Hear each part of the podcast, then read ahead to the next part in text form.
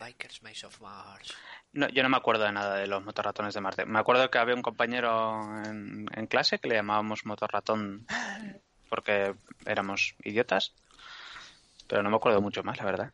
O sea, eran ratones antropomorfos que van en moto y dijeron, joder, Sí, pero eso me lo imagino. Son de Marte y les pusieron antenas. Tenían antenas Sí. eh, el diseñador y era como, y ahora necesitamos hacer un villano y como es un villano para una serie de dibujos tiene que ser alguien directamente deleznable y hizo un gordo seboso.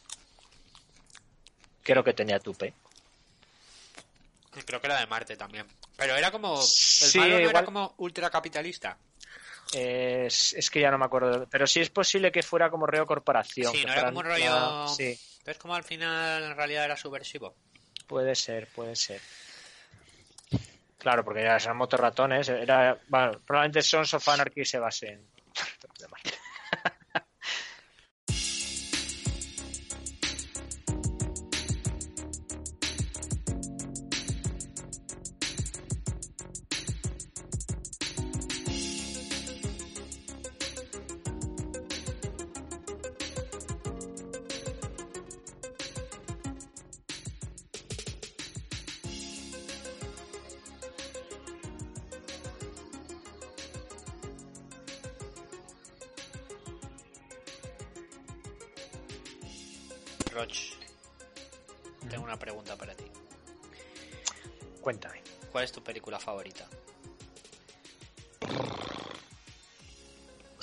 sé, tío.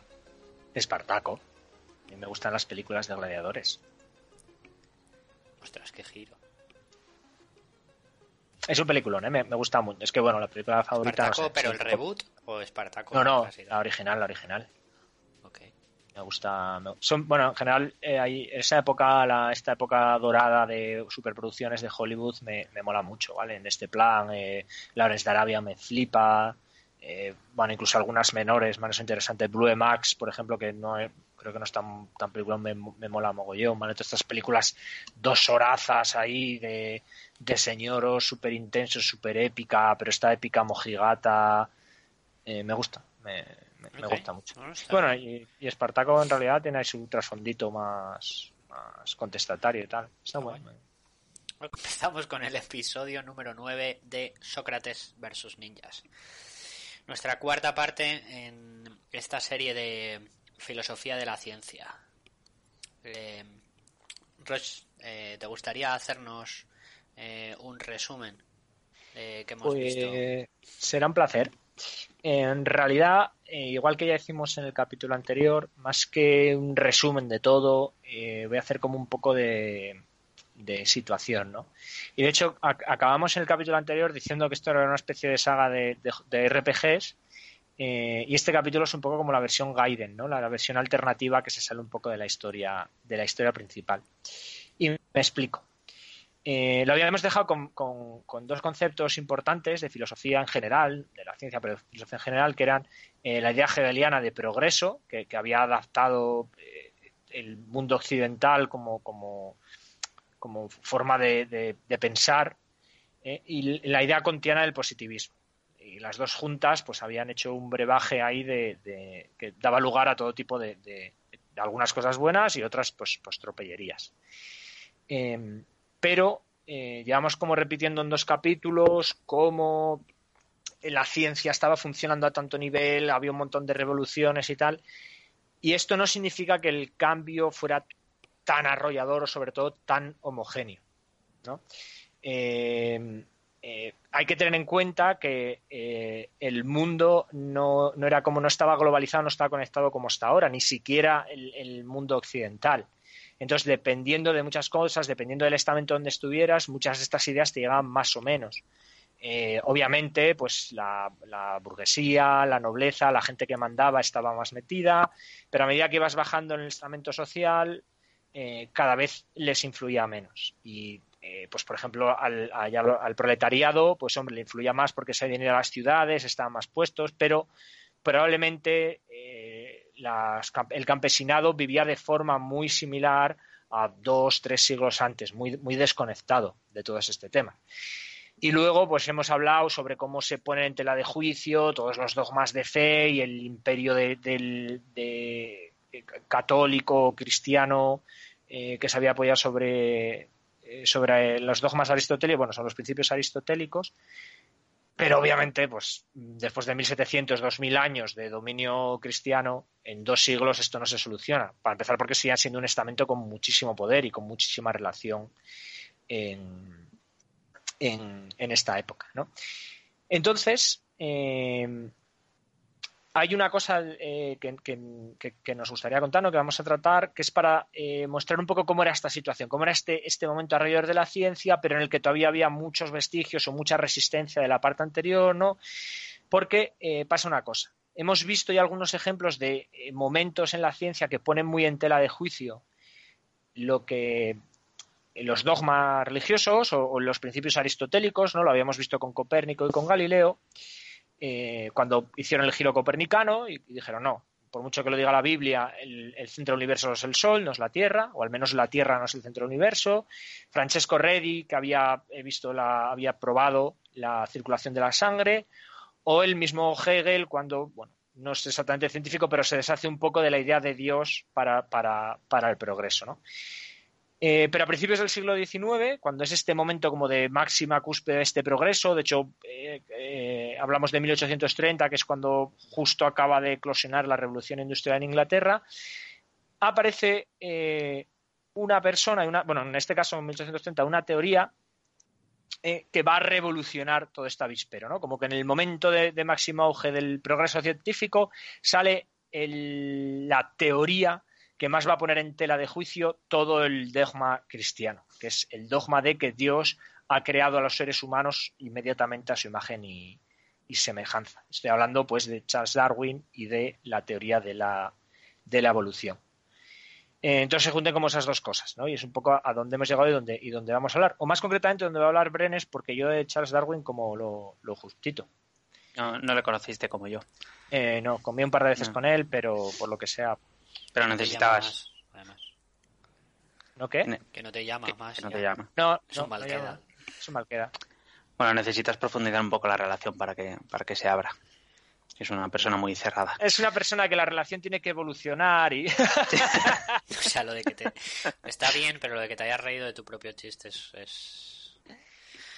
demuestra que yo participo. Es, de calidad, sí, sí. Es, La calidad no se puede, no le puedes poner. ¿Por qué no se puede disfrutar de tus propios chistes, tío? Se puede, se puede, pero en la intimidad.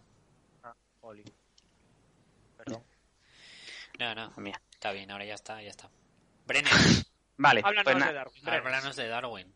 Como, como comentaba eh, Roch, pues nada, durante los siglos, los dos siglos que estuvimos tratando los, los programas anteriores, las la ciencia sigue avanzando a su, a su ritmillo y, empieza a formarse un, un panorama que, se caracteriza un poco por la complejidad, ¿vale? Por, el tipo de problemas que se van a empezar a, atacar y del que pues la evolución es como el, primer ejemplo, el primer gran ejemplo de, teoría moderna, por así llamarla.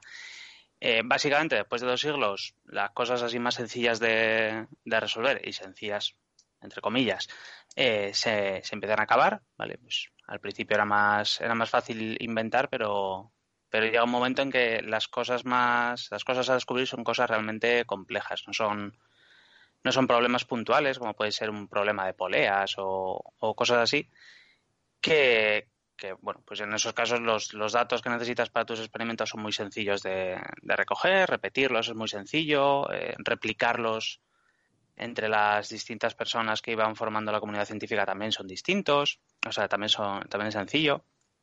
Y, todo eso se empieza pues, pues a acabar un poco, ¿vale?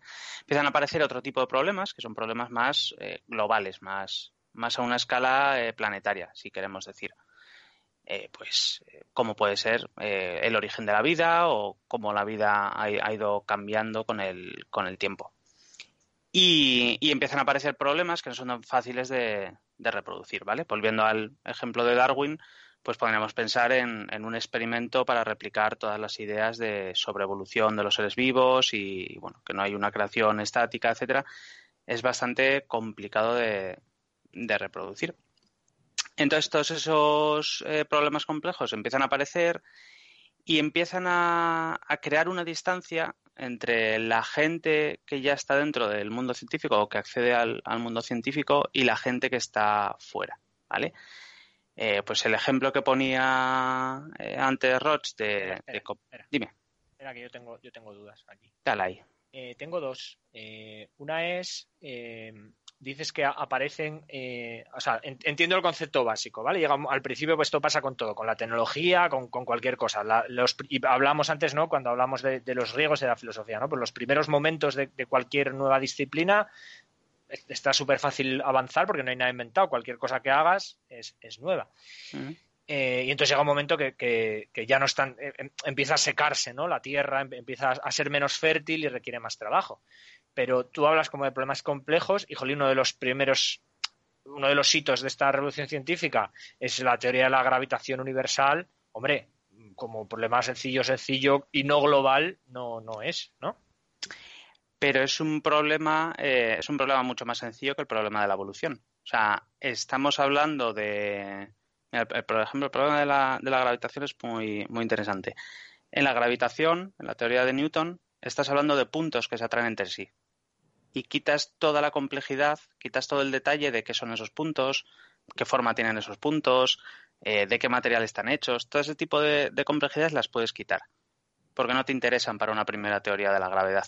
Tú quieres saber cómo se atraen y los detalles más, pues los detalles que nosotros vemos en el día a día, esos te los puedes ahorrar, porque no, no afectan a la teoría, o al menos no afectan a la teoría hasta un punto que te preocupe por ahora, porque como no tienes nada, quitando todos los detalles eh, posibles, eh, pues es, mucho más fácil eh, avanzar y vas a avanzar a algún sitio. Aunque la gravedad sea un problema tan...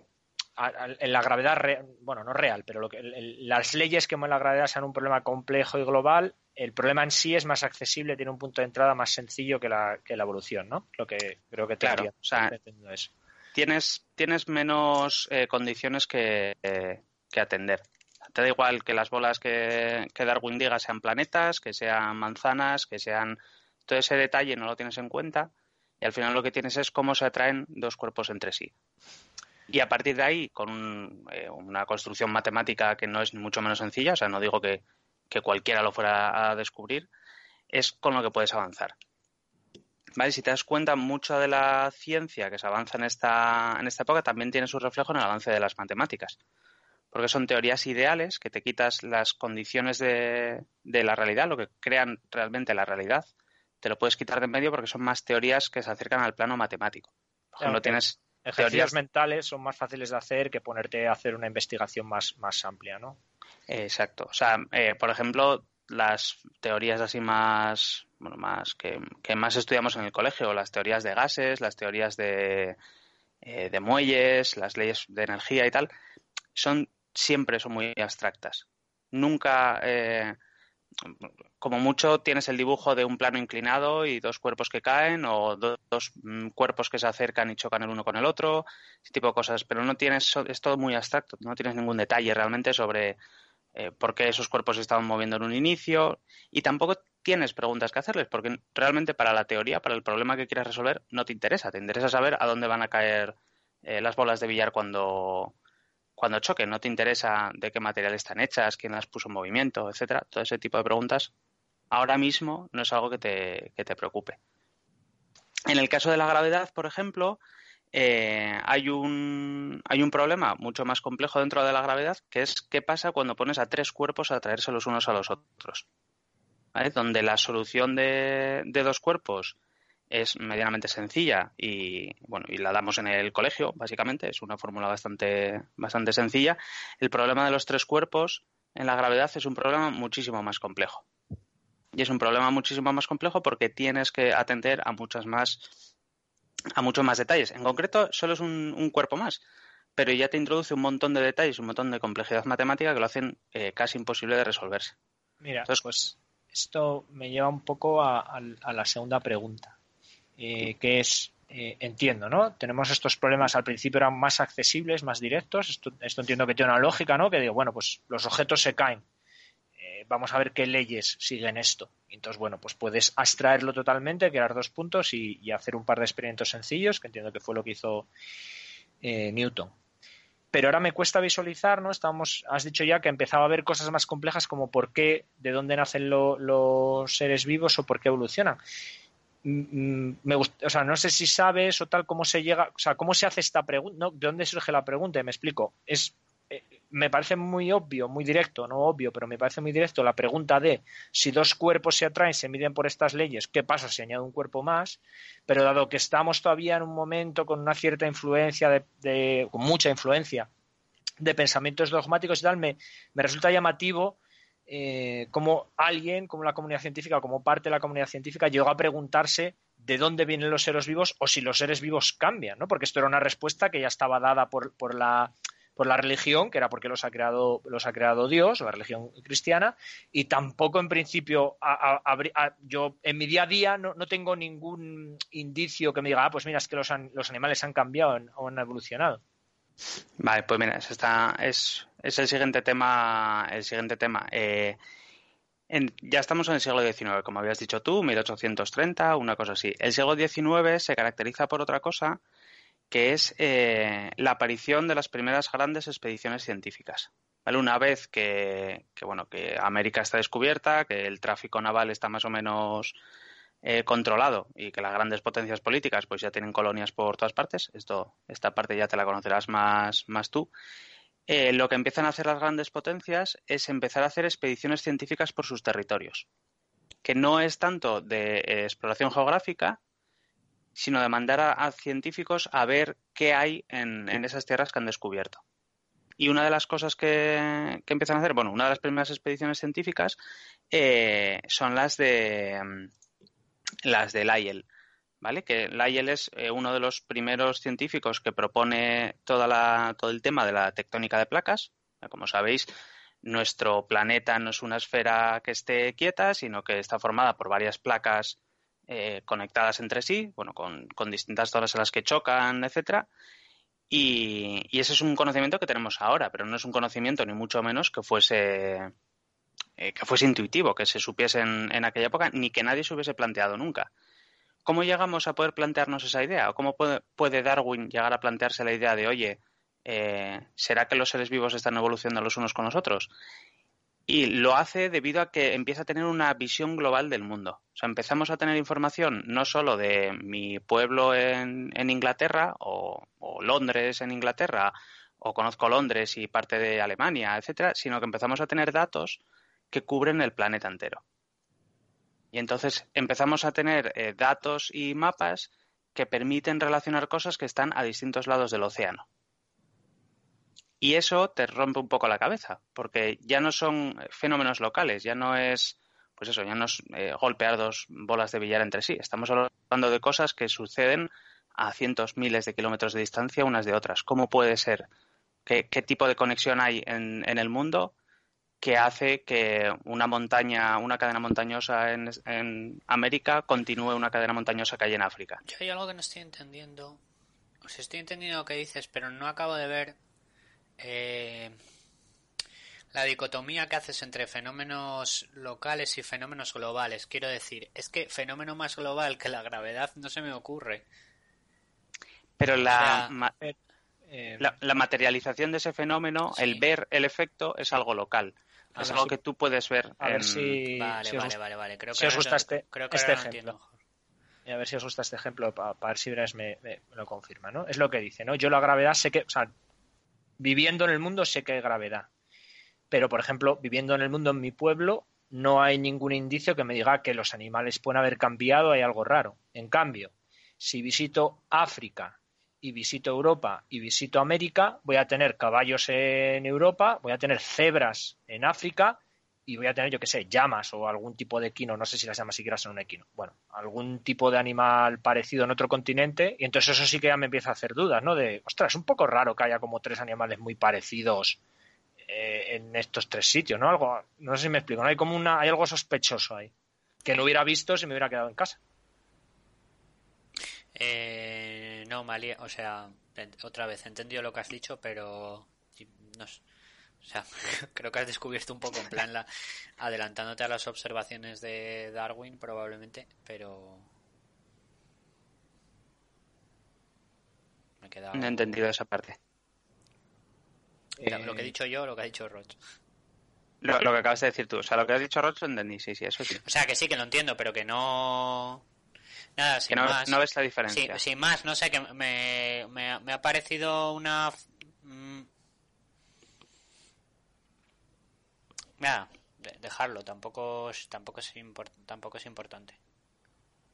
O sea, mm. simplemente que entiendo lo que estáis, eh, entiendo perfectamente lo que estáis diciendo, es solamente que, el, que eso, que el planteamiento de esto es muy diferente porque es un fenómeno eh, global.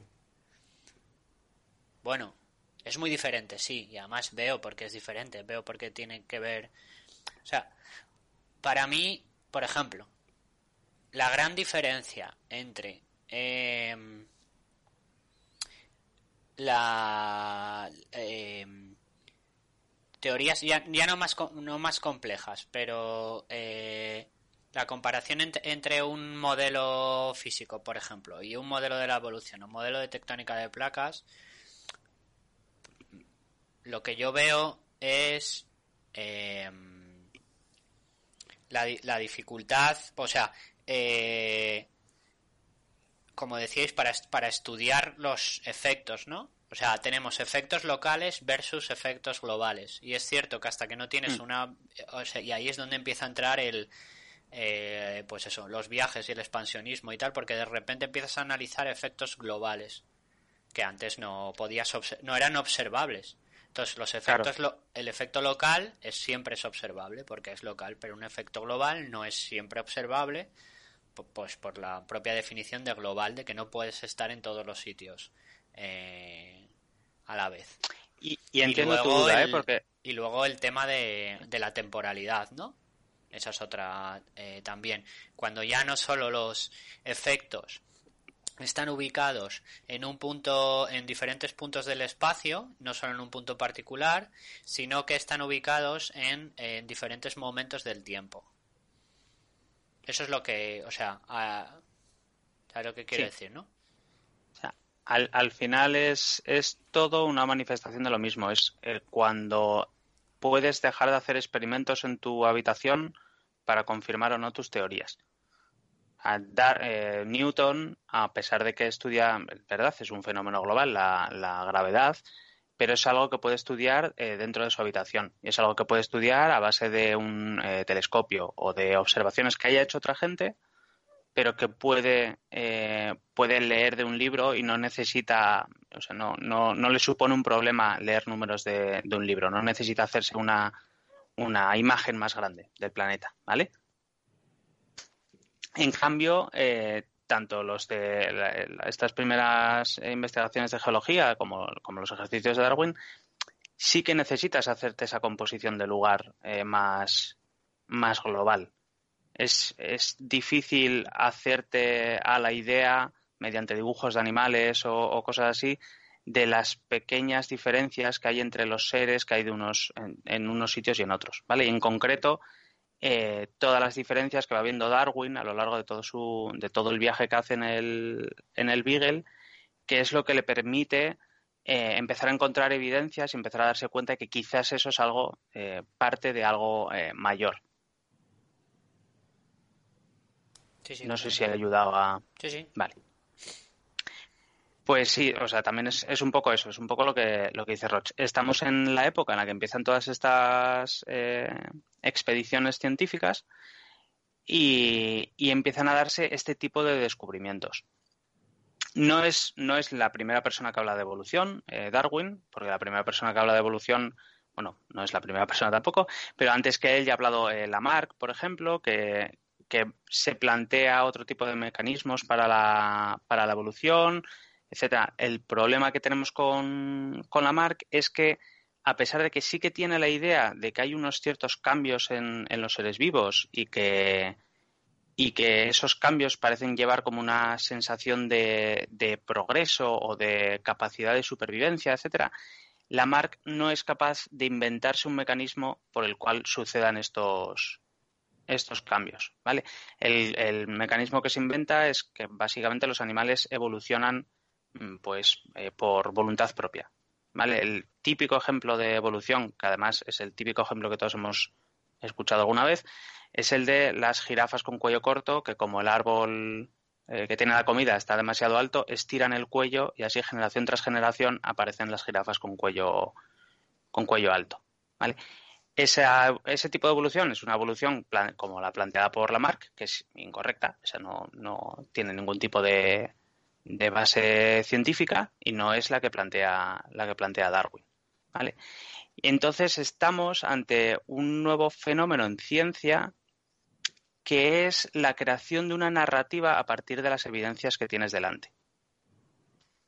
No es exactamente como cuando eh, se planteaban experimentos en las primeras fases de, la ciencia, que primero planteabas tu teoría, de tu teoría planteabas unos experimentos para, eh, para confirmarla, y si los experimentos salen bien, habías confirmado la teoría, y si no, tenías que volver a, trabajar. Aquí es un trabajo más de colección de evidencias, de ver el mundo a, tu alrededor y a partir de ahí intentar averiguar cuál es el mecanismo por el que eso sucede. ¿Vale? que en cierta medida, si te estoy entendiendo bien, lo que estás hablando es como que, la, o sea, se, salta más allá de, lo que son de que son ciencias puramente experimentales, ¿no? Hay un, es un nivel es un nivel más. exacto, sí.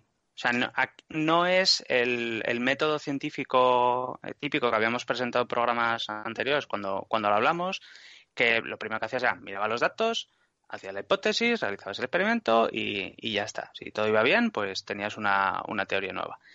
¿Cuál es el problema con este tipo de, de problemas? Que los datos son muchos, muy complejos y requieren una interpretación.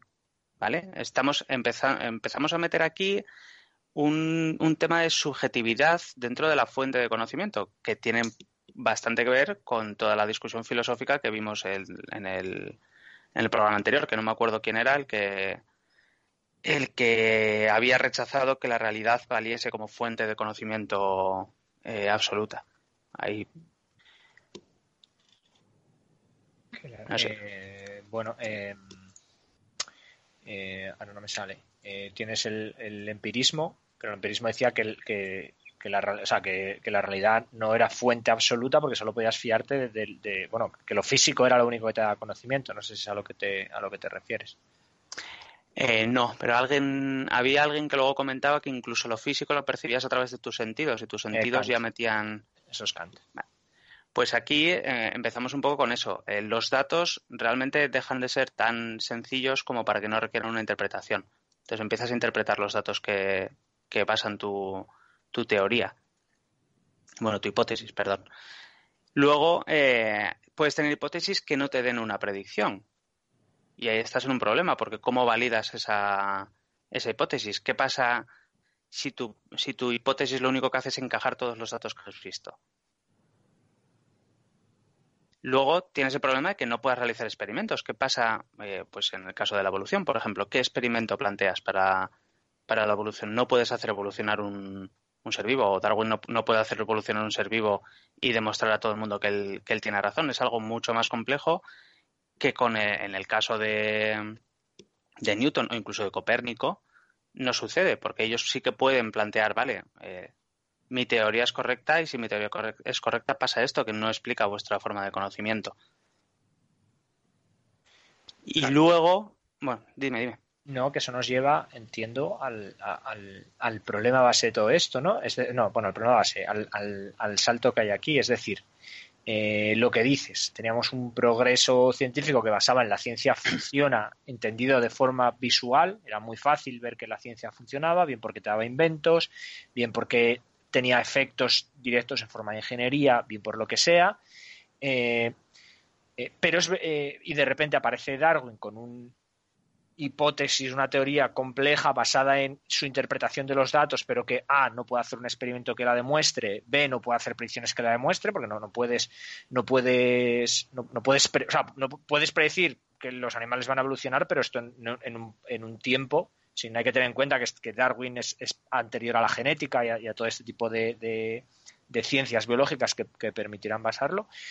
Eh, y encima el caballero está eh, atentando contra uno de los dogmas más importantes de la Iglesia. Entonces entiendo por qué fue tan, mientras que hasta este punto eh, la ciencia estaba teniendo mucha inmersión, mucha, perdón, eh, mucha influencia, porque de repente aquí a la sociedad y sobre todo pues a la iglesia le, le, cuesta más frenarlo, ¿no? Es como este señor de barba se está, pues, está inventando esto, no puede mostrarlo, no puede, no puede eh, no puede, porque ya no es el primero, ¿no? de hecho lo decía antes, dije, que Francesco, Reddy había visto la circulación de la sangre, es mentira, lo que había visto es la, había atentado contra, la, o sea, había visto microorganismos, creo, en, vamos, iba en contra de la, de la generación espontánea. Eh, eh, pero estas son cosas como muy fáciles de, descartar. Entonces me gustaría, me, parece muy curioso. De hecho, bueno, recordad que esta serie de podcast las hacemos originalmente pues porque los testigos de Jehová vinieron a mi casa a atacar directamente la teoría de la evolución, ¿no? O sea, es un tema que sigue candente, entiendo que en parte por esto que dices, porque es muy difícil de demostrar de, golpe en la mesa, esto es así porque lo dicen mis datos. Entonces, me, parece muy interesante, me gustaría saber cómo se consigue o, qué es lo que pasa aquí para que aún así Darwin medre esta teoría de, Darwin, ¿no? Que no sea echada por tierra, que es, es lo que le da esta solidez. Vale, pues eh, lo que le da la solidez es una evolución en, el método científico. Valga esto sí que no era un chiste. Eh, el método científico hasta ahora era un método muy, muy simple. No era un chiste y se notó, ¿eh? Tranquilo. No, vale, bueno, no sé. Eh, no reísteis, supongo que porque estabais silenciados. Eh, el método científico. claramente. Yo ahora me he hecho gracia. Eh, he perdido el hilo. El método científico era eh, eso, era, era bastante simple, ¿vale? Era un escenario muy, muy simple. Llegamos a problemas que un escenario tan simple no es capaz de, resolver. ¿Cómo se, ¿Cómo se soluciona esto? Pues se soluciona distinguiendo eh, muy fundamentalmente cómo se discute en ciencia. ¿Vale? Versus cómo se discute en cualquier otro tipo de, creencias. En primer lugar, bueno, pues esta creación de teoría a partir de, a partir de resultados no es exclusiva de, no es exclusiva de Darwin y durante el siglo XIX se empieza a dar para todos aquellos pequeños problemas que la física no está siendo capaz de, resolver por sí mismo, ¿vale? Y se empiezan a inventar, eh, pues, se inventa el éter como sustancia eh, mágica e indetectable que permitía resolver problemas acerca de la naturaleza de la luz. Eh, a nivel atómico, pues eh, también se empiezan a plantear, se empiezan a plantear cosas que no es posible demostrar y hoy en día en ciencia es, se sigue haciendo, ¿vale? Eh, la diferencia aquí es que a diferencia de un, de un de una verdad revelada, de una institución más religiosa, ¿vale? o de una creencia, la ciencia siempre está abierta a tirar abajo todo el conocimiento que tiene. ¿Y, cómo está abierto a tirar todo el conocimiento que tiene? Basándose siempre en la realidad. Entonces, aunque efectivamente Darwin no puede verificar su, su, teoría de ninguna manera, lo que sí puede hacer es empezar a armarla mucho más. Y empezar, eh, una vez que observa pues los pájaros, los ejemplares de pájaros que observa durante su, su viaje, que le lleva a, a esa idea de la evolución, eh, consigue una explicación de por qué esa evolución podría haber sucedido. Y esa explicación tiene sentido. Es una explicación que tiene sentido y que tiene cierta relación con, la realidad. La explicación de, Darwin, bueno, eh, lo que observa Darwin, que yo creo que no lo he dicho, es eh, en una serie de islas desperdigadas por todo, el, por todo el océano, observa especies de pájaros muy parecidas en las que lo que cambia es la forma del pico. ¿Vale? Entonces, él eh, empieza a dar revueltas de por qué, por qué puede ser, por qué puede haber esta diferenciación. Y lo que, a lo que llega es cada especie tiene el pico que necesita para acceder a la comida que está presente en esa isla. Pues si eh, una especie de pájaro tiene que comer hormigas que están dentro de los árboles, acaban teniendo un pico mucho más alargado para poder meter el pico por los agujeros. Si tiene que eh, romper semillas, tiene un pico más aplanado para poder machacar las, las semillas, etcétera. Entonces lo que hace, como no puede hacer un experimento que lo verifique, lo que empieza a hacer es dar explicaciones a partir de a partir de su, de su nueva teoría. Los animales evolucionan sencillamente porque los que no evolucionan se mueren porque no tienen alimento. Vale, pues entonces Darwin se dedica durante su viaje y luego cuando vuelve a, cuando vuelve a Inglaterra, se dedica a buscar ejemplos de este mismo comportamiento. En, Inglaterra empieza a estudiar las especies de palomas, por ejemplo.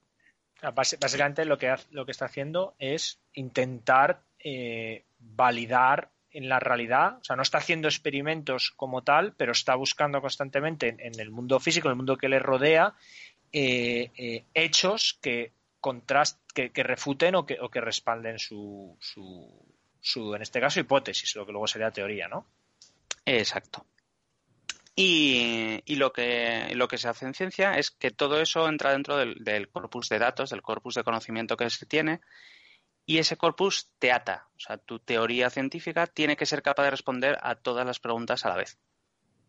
No puedes llegar con una teoría científica que responda a unas preguntas, pero otras las deje, las deje eh, incorrectas. Si llegas con eso, lo que tienes es una hipótesis a medias que alguien va a tener que acabar modificando para que encaje con todo. Entonces, la diferencia, la gran diferencia con, con la Mark es, eh, sobre todo ya en, el siglo XX, es la llegada de, de todo el conocimiento de Mendel y la genética, etcétera, que dan un mecanismo físico real a todo el mecanismo em, inventado, más literario que aporta Darwin. Darwin dice, las, los seres vivos eh, evolucionamos por necesidad y los que evolucionan son los que más aptos son para el, para el ambiente que les rodea y esos son los que sobreviven. Si naces con un pico extraño, que no te permite comer, te vas a morir, no vas a tener crías, tus crías no, no va a haber crías con ese pico, con ese pico extraño. Llega Mendel años después y aporta un mecanismo real a, para explicar esa, esa literatura, esa historia que se inventa, que se inventa Darwin. Y en ese momento es cuando se puede incorporar como teoría científica. Claro. Eh, este es un, es un punto de inflexión en nuestra narración, al final es por lo que hemos traído a, Carlitos aquí, em, eh, que es, eh, de repente tenemos una explicación, que es lo que llaman el diseño inteligente, que es por qué los animales están como están y por qué parece que están tan preparados para la naturaleza. Hay una explicación muy sencilla, que es porque así Dios lo quiere, o al, menos una conciencia inteligente que, la religión va a llamar Dios lo quiere. Y en cambio, tienes la teoría de la evolución de Darwin, que como creo que acabamos de ver, es un poquitito más complicada de, explicar y de abstraer y de, y de entender. Entonces, eh, digamos que aquí probablemente se, produce una, aparte de este, este cambio en el método científico, supone una subida de accesibilidad para la gente que marcará una distancia entre, entre nosotros, entre el, habitual de los mortales y la comunidad científica. ¿no? Que, es una, o sea, estamos viendo una de las causas de que luego nos llevará pues, pues hasta, a que continúe esta lucha y a que todavía pues, pues haya este tipo de debates. ¿no? el, creacionismo se explica en una frase, puedes creerlo o no puedes creerlo, pero una frase es suficiente. La teoría de las especies de Darwin no se explica en, una frase. O sea, tiene más, tiene más enjundia y, necesita un cierto grado de abstracción. Eso, y no se explica por sí sola. Tienes que empezar a, conocer más cosas. Claro, por eso no se explica una frase, porque, o sea, te necesitas una página, porque necesitas darte unos principios sobre lo que ha visto, las observaciones son estas, luego está respaldado porque Mendelssohn, ¿es Mendelssohn o Mendel? No me acuerdo. Mendel ve los, los, la movida hasta los guisantes, los, la genética tal, claro, es una, es mucho menos accesible, mucho más complicado llegar a, esta idea que, tal. Entonces, obviamente, aquí empieza pues esta, esta, esta guerra, esto que atentaba directamente al final contra el poder de la Iglesia, dice, no, no hijo, no, no, no, esto, mm, no, y entonces tenemos pues todo este largo, seguramente la mayor parte de la gente ha visto algo, ¿no? Se hacían pues las tiras cómicas en las que salía, bueno, no eran tiras cómicas, pero los, los carteles cómicos paródicos en los que salía Darwin eh, con cuerpo de mono, ¿no? O el, chiste, ¿no? Mm. del mono vendrás tú eh, que eres feo, no, no nosotros. Era muy, muy sencillo en, el discurso, mientras que yo como científico, yo como Darwin, tengo que hacer un simposio y no sé qué para explicar esta movida, incluso para gente preparada que le costaría de entrada cogerlo. A otros estamentos les cuesta muy fácil desde el púlpito conectar con la audiencia. Es muy sencillo. Es una, una, cuestión de hecho. Y, bueno, de hecho tardaría muchísimo en en, medrar. ¿eh? Yo ahora mismo no, mira, no tengo el dato, no lo he buscado, pero no hace tanto, por ejemplo, que, que la Iglesia Católica Romana ha aceptado la... No hace poco tampoco, no estoy hablando del 2002, pero la que aceptase la teoría de la, de la evolución no, no está reciente. Igual no lo sabe alguien, pero la, por ejemplo, esto no se sabe mucho, pero la Iglesia Católica sí acepta la, teoría de la, de la evolución. Y, y luego lo, que has dicho, eh, o sea, no solo eh, la reacción es por parte del... De, nervioso eh, que... Y todavía se sigue usando, ¿no? El de cómo vamos a... Del, del mono descenderás tú y, o, la teoría de Darwin dice que descendemos del mono y la teoría de Darwin no dice que descendemos del mono. Nunca ha dicho que descendemos del mono. Dice que descendemos de una, o sea, que tanto monos como nosotros descendemos de un antepasado común, que no es lo mismo. Eh, sí, pero bueno, al final. Para el chiste, yo creo que vale. Claro. Sí, O sea, que como chiste sí, pero quiero decir. O sea, sí, pero me, eh, ¿Me entendéis? Como eh, hmm. se, se, retuerce un argumento científico, se sobresimplifica, de hecho se sobresimplifica tanto hasta que se convierte en algo falso y no solo permea eh, entre los estamentos que quieren atacar la teoría, sino que incluso permea a... a, a, a, decirlo así, pues a la, a la comunidad educativa y, científica que no sea experto en el tema. Es que esto yo lo he oído 300.000 veces, yo esto lo he oído en mi, eh, en mi educación. ¿Sabes? O sea, yo he oído Darwin y Darwin la teoría de la inventó la teoría de la evolución que una de las cosas que dice es que el hombre desciende del mono. No, o sea, no. Hecho con la mejor de las intenciones. Y, nada, y o sea que me parece curioso, es que luego esos, ese tipo de argumentos son argumentos que se utilizan desde, pues también desde determinados estamentos para, decir, ¿cómo vamos a descender del mono? Y dice, no, no, pero es que eso no es lo que dice la teoría. ¿Cómo que no? Sí, mira, mm, es lo que se dice. Hasta vosotros decís que desciende el mono. ¿Cómo que no desciende del mono? ¿Cómo que es más complicado que todo esto? No sé, me parece importante decirlo. Yo sé, pues es que como siempre he venido en este podcast, en realidad estoy esperando capítulos porque vengo a hablar de mi libro, y mi libro es de cómo se, cómo se puede utilizar, eh, una de las cosas es cómo se puede utilizar la ciencia para el mar y cómo es tan sencillo como retorcer un poquito de los, eh, retorcer un poquito los argumentos, sobre simplificarlos, etc, etc. Y no quiero ser partícipe de ello en este podcast. Luego, el hombre no desciende del mono Sócrates versus ninjas, Dixit. Y de hecho, la teoría de Darwin ni siquiera es la teoría de la evolución actual. Ah, o sea, que hemos pasado 100, 100 años en los que hemos descubierto el ADN. O sea, obviamente Darwin eh, propuso esta teoría y a partir de ahí hemos seguido avanzando eh, con, pues con, con, más descubrimientos científicos. Es, es que a veces, eh, sobre todo, se, se nos, nos, confundimos mucho con. Es que eh, la teoría de Darwin es lo que, lo que está ahora. No, la teoría de Darwin no es lo que está ahora. Darwin lo inventó y lo utilizamos como referencia para el darwinismo y, la evolución.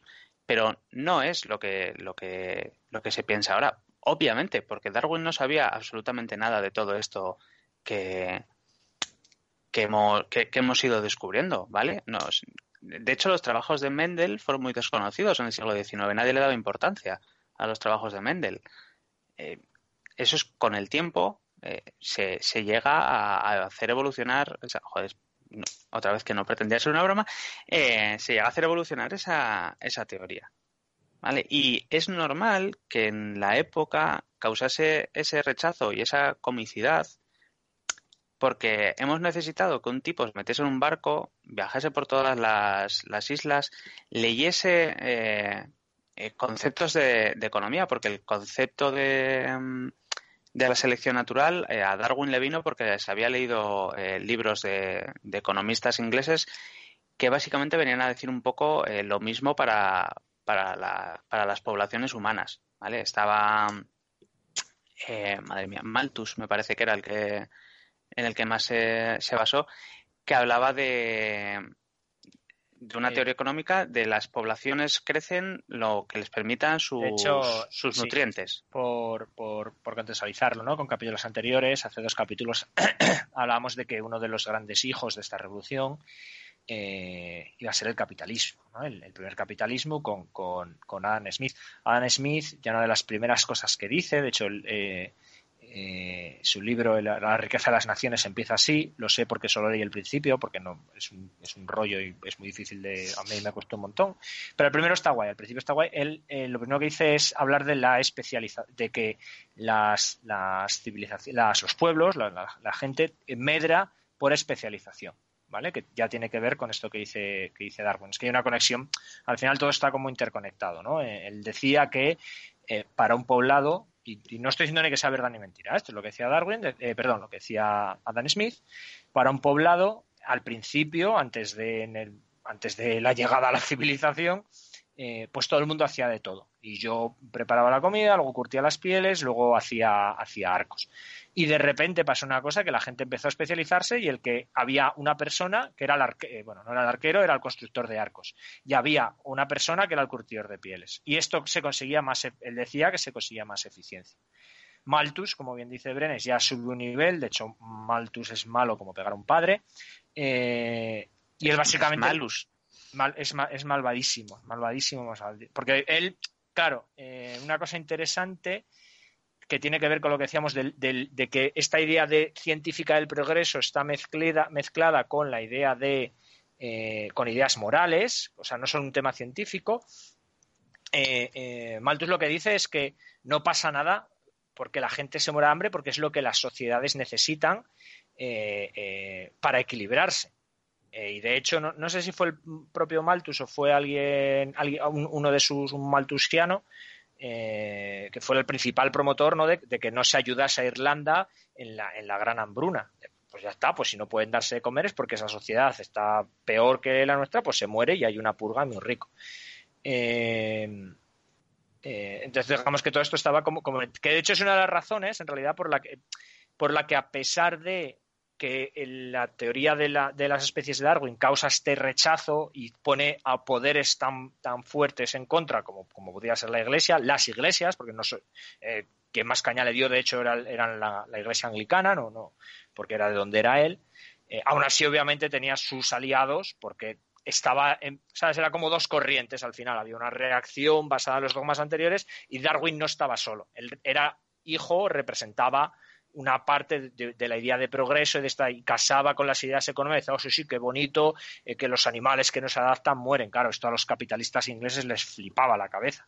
Entonces eso también le ayudó que pues la iglesia por un lado en los púlpitos haciendo bromas y llevándose al pueblo al pueblo más llano a su corril, pero por otro lado tienes a la burguesía, a los militares, a los nobles y tal, eh, a lo mejor no públicamente porque estaba mal visto, pero por atrás sí que apoyando todo esto que al final les estaba dando poder. De hecho, en realidad, fueran o no conscientes, les estaba dando, quitando poder a la iglesia, ¿no? Que era alguien con quien la nobleza y la burguesía había, había competido, había competido, y los militares habían competido también, ¿no? No, olvidemos que el siglo XX eh, em, los militares, por ejemplo, empezaron a recuperar un montón de poder, ¿no? Y al principio del siglo XX, pues, pues, pues, pues, lo que luego se convertirá en, el, en, el, eh, en los fascismos y, este, y este tipo de cosas. Entonces había como, esa, como esas dos guerras de, de esta idea dentro, o sea, Darwin representaba el progreso, incluso aunque fuese muy sonado, aún así tenía, una, tenía un apoyo, tenía una corriente que era lo que le ayudaba a, luchar contra, contra la otra o a superar a la otra al otro poder, ¿no? Yo por eso pienso que ha sobrevivido, si no se lo hubieran cargado, pues igual que pasó con muchos otros antes, ¿sabes? Igual que, que otras teorías, otros científicos tardaron más en, medrar.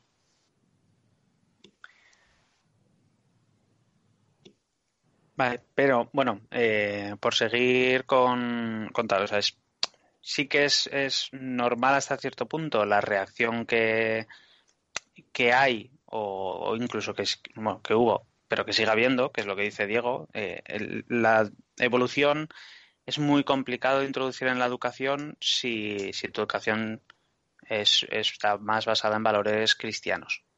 Porque, o sea, lo mismo que comentaba Rocha al inicio del programa, esto sí que es un torpedo directo a, a, a, la, a la religión.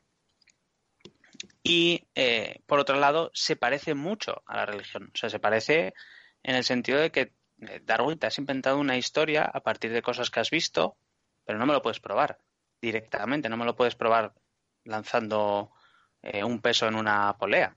Entonces, eh, es otro tipo de problema científico que no son los problemas científicos que habíamos visto hasta ahora, que se estaban haciendo hasta ahora, y que no son los problemas científicos que se suelen explicar en, al menos cuando nosotros íbamos al colegio, los problemas científicos que solían explicarnos. Ni siquiera la, explicación de método científico, que era la explicación más tradicional de, de, método científico. Pero eso no quiere decir, eh, no, no, quiero que quede esa idea tampoco en el programa, que la evolución o el, darwinismo, el discurso de Darwin, viene a ser lo mismo que la religión, pero con otro sombrero. No, no, quiero que, esto se convierta pues, en una guerra de dogmas, básicamente, que casualmente es como mucho, mucho, mucha audiencia de Estados Unidos, etcétera, lo, eh, lo enfocan como un discurso entre iguales, un debate entre iguales y cada uno tiene sus ideas y cada uno defiende sus ideas. No es, no es así. el darwinismo sigue siendo ciencia. Es otro tipo de ciencia que no se hacía antes, pero sigue siendo ciencia.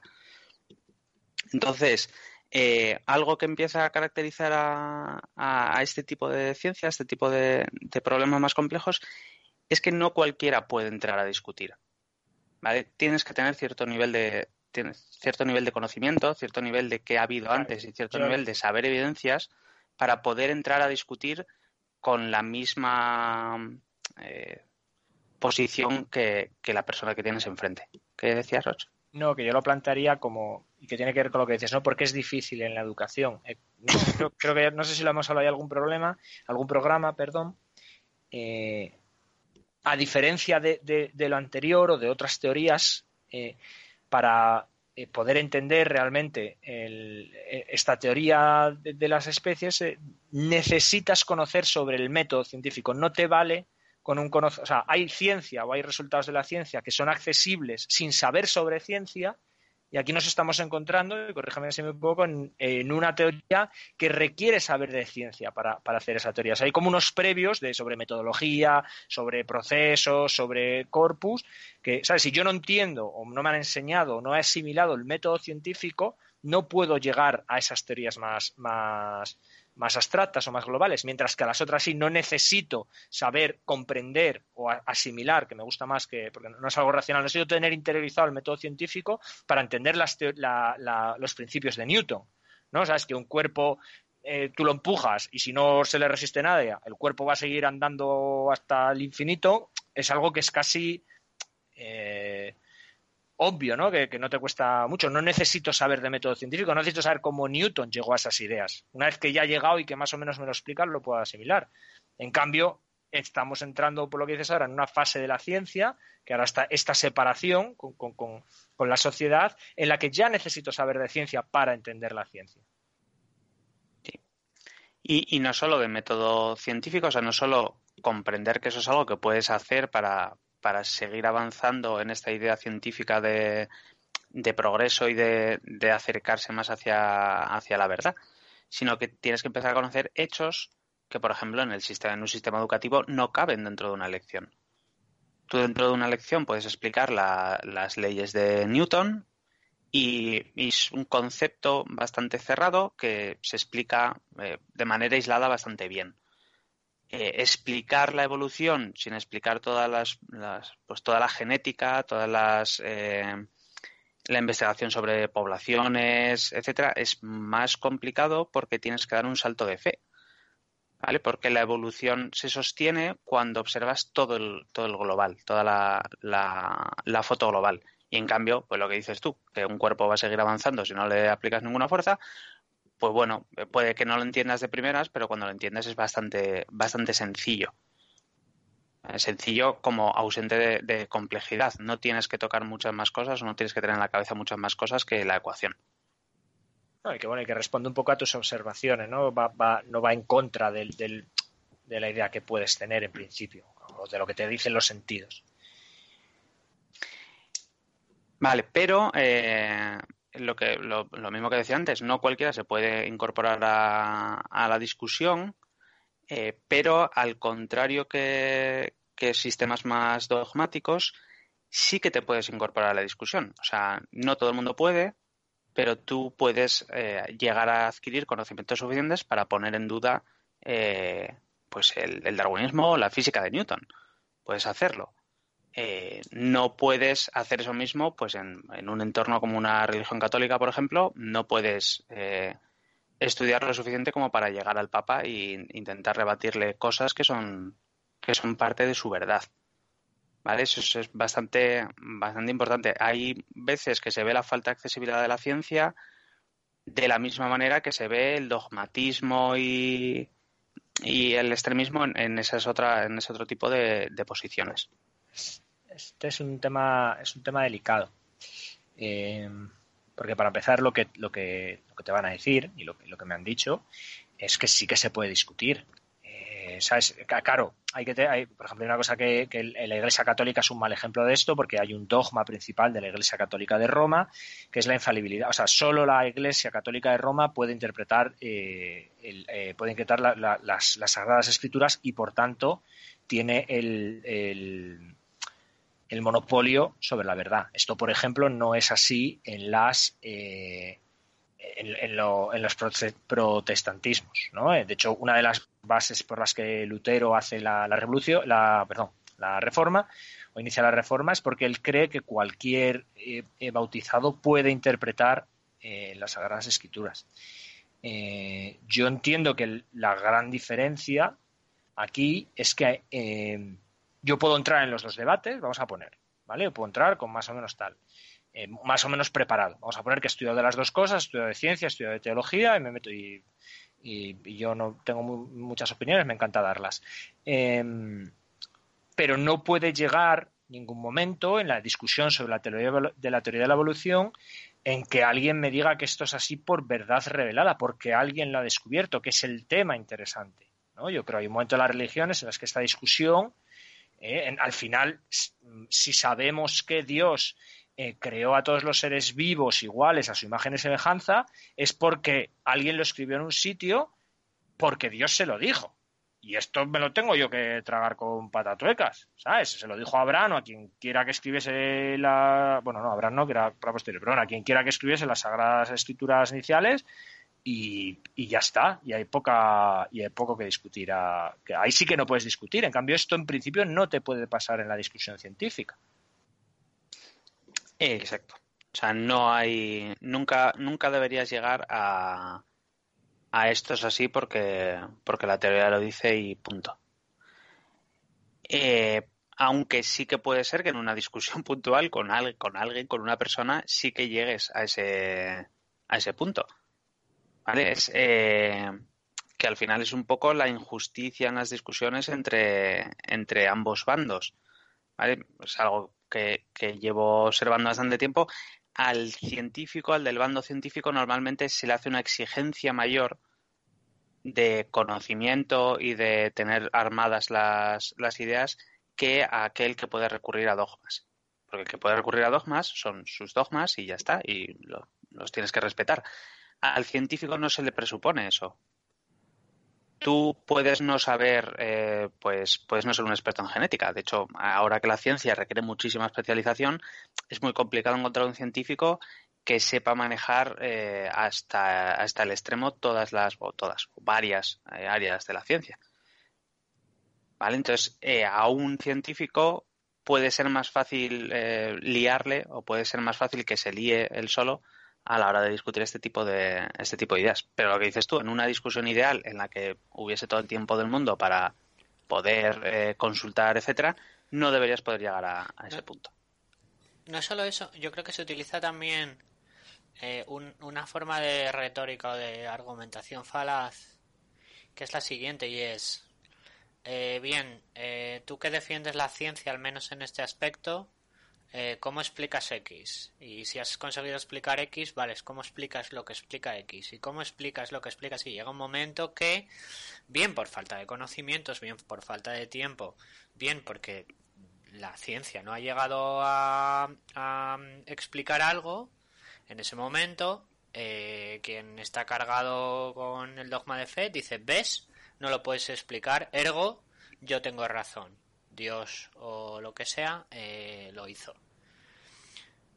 Y es completamente falaz porque es lo mismo. Eh, se podría contraargumentar, bueno, porque de lo que en, el momento en el que existe un agujero de conocimiento, en ese agujero metes, eh, metes a Dios. Es, pero eso, vamos, a mí me parece que eh, mucha gente, eh, o, en determinados debates, pues se hacen así. No, yo solo voy a esperar en el momento en el que no puedas explicar algo. En el momento que no puedas explicar algo, eso, por lo tanto, mi argumento de que existe una inteligencia suprema, un dios, un tal, está ahí metido. Cuando de hecho, eh, aunque solo sea por, por eh, estadística, eh, lo que ha sucedido a lo largo de la historia humana es que ese agujero por donde se colaba Dios cada vez es, más, más, más y más pequeño. Probablemente nunca ha cerrado del todo, pero sí es, una, sí es un agujero cada vez más pequeño. Sí, porque al final el progreso científico lo que acaba haciendo es encontrando muchas, muchas respuestas y, y, acaba siendo complicado encontrar. Bueno, no, acaba siendo complicado encontrar preguntas, pero en esos debates es, es más De todas formas, con mi reflexión, más que de que el agujero se haga más pequeño, porque, repito, creo que nunca se va a hacer lo suficientemente pequeño como para no dejar cabida a pues la espiritualidad o lo que sea. Eh, de hecho, podríamos debatir si, si eso es uh, incluso bueno o no. Eh, lo, lo o, sea, lo que quiero que quede es que no porque hay un agujero hay que meter a Dios ahí. Quiero decir que eso es, es completamente arbitrario. Eso es... Es una cuestión de... Si alguien se queda con algo, que sea con eso. Es una cuestión de... Yo creo que es una cuestión de, de memética, ¿no? De, cómo funciona, de cómo funcionan las ideas para, para el, el, cerebro humano para nosotros es más atractiva la idea que explica que la idea que no, de, base, ¿sabes? O sea, como que la absorbemos mejor. Entonces, juega, la religión juega, de hecho, nace al final de esta necesidad, ¿no? El, misticismo, más que el misticismo, las religiones, eh, eh, las, los, mitos de creación, los, mitos de, que, dan explicaciones físicas del mundo, nacen de la necesidad de entender. Eh, eh, por, lo que sea, pues, pues tenemos este, esta sed, este hambre de, conocimiento, no de conocimiento necesariamente elevado, pero de explicar, ¿sabes? Es lo que hablamos al principio con las civilizaciones primeras, ¿vale? Que no se complicasen, pero necesitaban un porqué, aunque fuera uno rápido.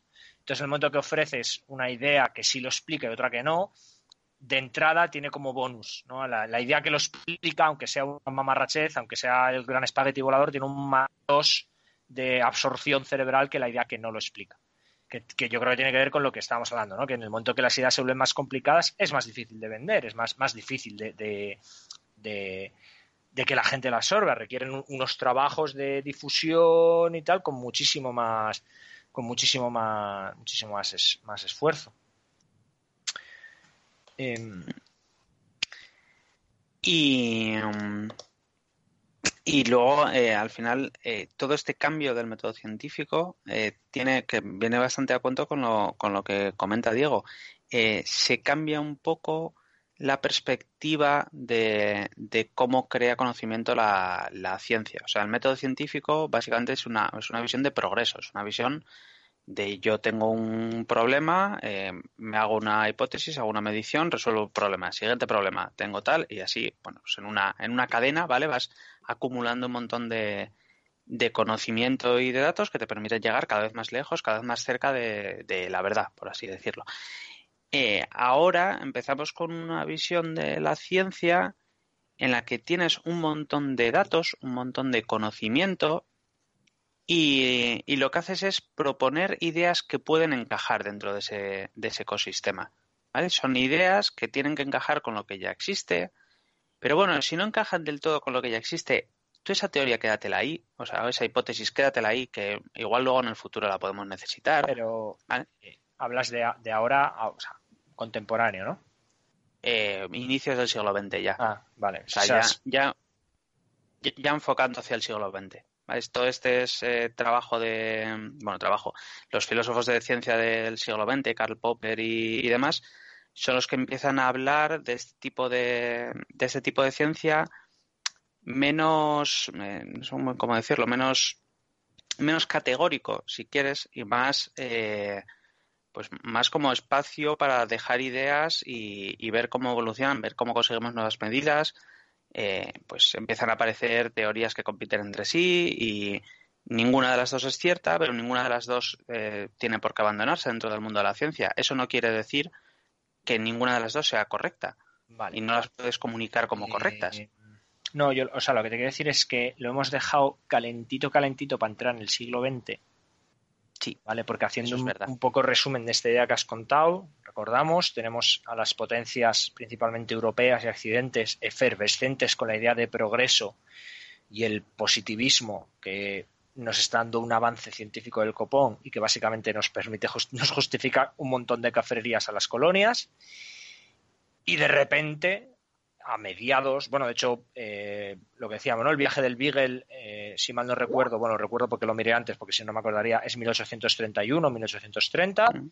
es decir, a este final del siglo XIX, de repente la ciencia da un paso que la aleja, vamos a decirlo irreconciliablemente, no, no tiene por qué ser así, pero hasta ahora ha sido un poco así, de, de la capacidad de la gente o de la accesibilidad que tenemos, ¿no? De la capacidad por defecto que tenemos de acercarnos. Es decir, tenemos la ciencia lo está petando, por decirlo así, la revolución científica lo está petando en este momento, pero al mismo tiempo, por eso mismo, comienza a separarse de, la gente a la que a la que da servicio, en la que convive, ¿no? Y esto nos, nos mete de, cabeza en, en lo que será el, siglo XX y lo que va a pasar, que es, que es bastante ba- bastante ¿no? Bastante el recopetín, por utilizar términos técnicos. Eh, que casi un poco en plan, ¿sabes? Estamos haciendo esto es juego de tronos de la ciencia, ¿sabes? Con varias historias y de repente aquí aparece Darwin y no sé qué y tal. Recopetín era el subtítulo del libro de Darwin. ¿Era el origen de las especies o el recopetín de las especies? Eh, tenía ahí duda. Vale, pues, pues no sé, ¿algo más? ¿Digo algo más, Brenes? Mm, No, por mi parte. Diego está muy silencioso. No, estaba viendo si cerrabais de alguna forma eh, este No, yo iba... capítulo, que vamos, me parece algo que ya ha quedado cerrado. Pues nada, eh, muchas gracias, Brenes. A mí me ha, me ha gustado mucho, pero no tenía yo muy, muy controlado este salto eh, en, en- en la ciencia. Me, me parece súper interesante para lo que va a venir. Así que muchas gracias. Muchas gracias a ti, Bueno. Diego. Sí, a mí eh, me ha gustado mucho, me ha gustado mucho sobre todo eso. Nunca había meditado en la contraposición eh, tipo de ciencia que se hacía versus eh, este tipo de ciencia que populariza entre comillas eh, la teoría de la evolución de Darwin. Eh, me ha gustado, me ha gustado mucho, la verdad. Pues esperamos que le haya gustado también a, a toda la gente que nos escucha. Y muchas gracias. Un besín a todo el mundo. Muchas gracias. Muchas gracias. Besos.